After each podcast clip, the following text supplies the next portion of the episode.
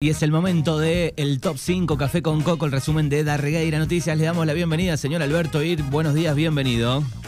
Hola, buen día, Manu. ¿Cómo les va? Estoy a full con Los Ángeles Azules, ¿eh? Quedamos bailando, quedamos cantando. Sí, sí, estuvo tremendo disco, tremendo disco. La verdad que no lo conocía, conocía algún un par de temas y me encantó. Fernando peló el disco de Los Ángeles Azules. No, dejó la vara muy alta. O sea, ahora tenemos todos los oyentes. Es como el rating, ¿viste? Lo, ya lo tenemos ahí, superamos los dos dígitos, olvídate. Con ganas de bailar y mover, pensando un poco ya en el fin de. Sí, hay hora feliz hoy. Exactamente, tenemos este. Hoy hay que mover, hoy es un día para mover porque tenemos eh, rock and roll de los 50, 60, rockabilly, así que hay que mover hoy. Ah, están a pleno. ¿Va a ser toda la hora de rock and roll? Una horita de rock and roll, un poquito menos de una hora, eh, con lindos premios, así que no se lo pierdan. Bueno, buenísimo, wow, buenísimo. Eh, no, me encantó el disco, ¿eh? está muy buena la elección, así que ahí abrazo para Fernando, que me sorprendió. No me lo esperaba Los Ángeles Azules y tampoco sabía tanto de ellos, así que está, está bueno, está bueno. Señoras y señores, llegan las noticias más importantes de la semana, llega el puesto número 5. El puesto número 5 de esta semana, arrancamos un día el lunes con todo. ¿Y qué tiene que ver con esto? ¿Por qué? Porque habló Cristina y dijo Cristina, la justicia apesta, dijo Cristina, y realmente estaba muy enojada la Cristi y por supuesto, eh, obviamente fue noticia en todos lados. Y además de ser noticia en todos lados, obviamente hubo comentarios, ¿no? Eh, bueno, si apesta, ¿por qué no la investigan? Bueno, realmente tuvo eh, mucha repercusión y esto tiene que ver con el famoso equipo de fútbol, ¿no? Donde juegan eh, varios jueces fiscales en la cancha de Mauricio Macri y fue la noticia de la semana. ¿Por qué? Porque, bueno, obviamente este, esta causa de vialidad que tiene, obviamente, por un supuesto enriquecimiento ilícito, la tiene a Cristina en el tapete y, em, bueno, se habla mucho, por supuesto, de bueno, qué relación tuvo Cristina o no con eh, este tipo de causas, pero además de eso también eh, del otro lado, del lado del cristinismo, se habla, bueno, la quieren proscribir, no quieren que Cristina participe de las elecciones, ¿por qué? Porque a Cristina le dan muy bien los números, sigue siendo la más elegida. Eh, si hoy fueran las elecciones, Cristina este, estaría encabezando las encuestas no sé si para ganar las elecciones, pero sí es la que más eh, votos tracciona y bueno, eh, obviamente es toda una persecución. Y por otro lado también lo que se habla es, bueno, qué va a pasar, ¿no? Desde el lado del gobierno, qué va a hacer Alberto Fernández con esto, porque, eh, claro, la ven como que es ella sola la causa y no es el lawfare o la persecución desde la parte judicial, del partido judicial, contra Cristina Fernández. Así que la, la semana arrancó tremenda, mano. Tremendo, tremendo, tremenda.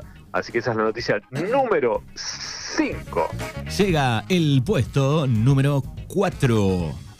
El puesto número 4 tiene que ver con el baúl eh, de Nacho. ¿Por qué? Porque el baúl de Nacho es una iniciativa que se inició en el Museo Municipal de Puan y eh, estos días estuvo por Darregueira con los más chicos y una interesante propuesta que tiene que ver el museo es, bueno, cómo eh, llevar la, información, el conocimiento, nuestros orígenes a través del museo y de nuestra historia a los más chicos. Así que estuvo recorriendo esta iniciativa llamada El Baúl de Nacho en Darregueira en estos días y muchos chicos de la primaria se acercaron y por supuesto recorrieron y tiene que ver esto con la idea que surgió para el Colegio San Antonio. Así que los más chicos estuvieron a pleno con ese tema. ¿eh?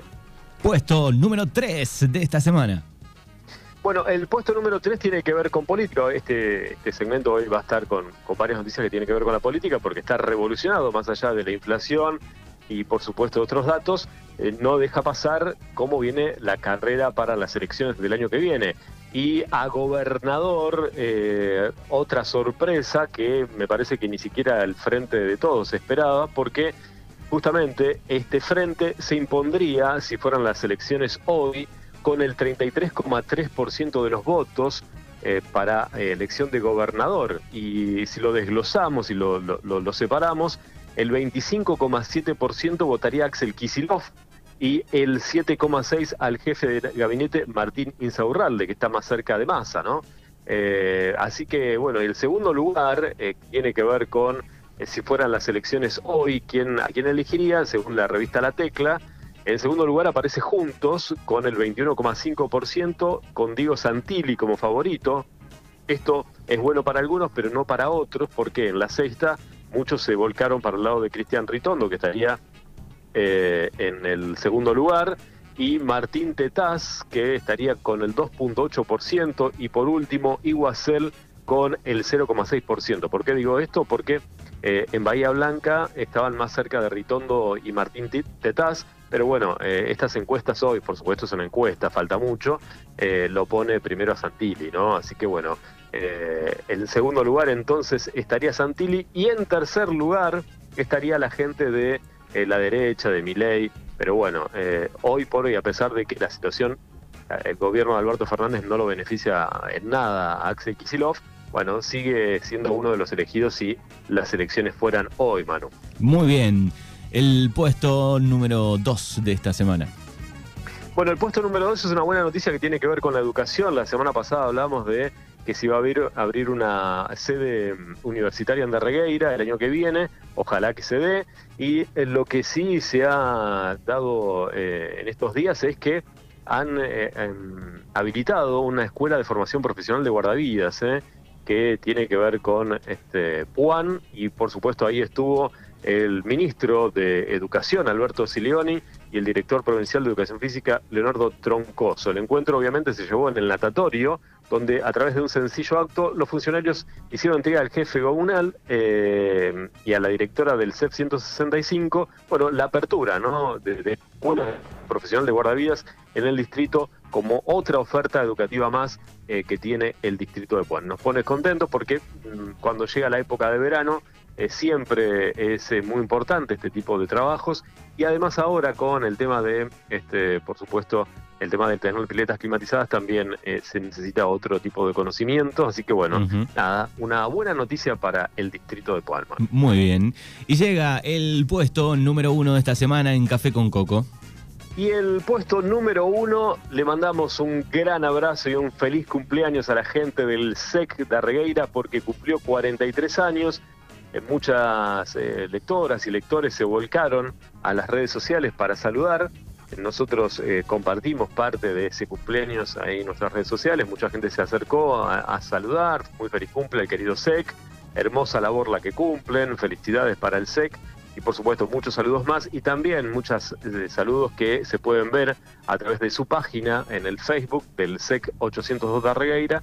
Una institución que realmente ha formado muchísimos chicos eh, en estos 43 años en Darregueira y la verdad que hacen una labor increíble desde la mañana hasta la tarde, donde, eh, bueno, me ha tocado estar muy cerca porque, bueno, mi mamá también trabajó ahí y este, muchos conocidos han, ido al SEC, así que, bueno, la labor que hacen la gente del SEC de Arregueira es buenísima. Además, la otra vez estuviste vos, Manu, haciendo una nota con Adrián la Virgen, ¿no? Estuvo la semana pasada, no, la anterior creo que fue, hablando justo de la semana de los SEC y también ya anticipando lo que iba a ser esta, la semana pasada, el, lunes pasado, el cumpleaños de, la institución. Así que bueno, esa es la noticia número uno. La cerramos con un feliz cumpleaños, una felicidad enorme para la gente del SEC Darregueira 802 que cumplió 43 años, Manuel. Muy bien, bueno querido Albert, gracias por el repaso como siempre, como cada viernes. Buen fin de semana y nos encontramos la semana que viene. Abrazo grande para todos, buen fin de semana, me quedo escuchando el rock and roll. Adiós.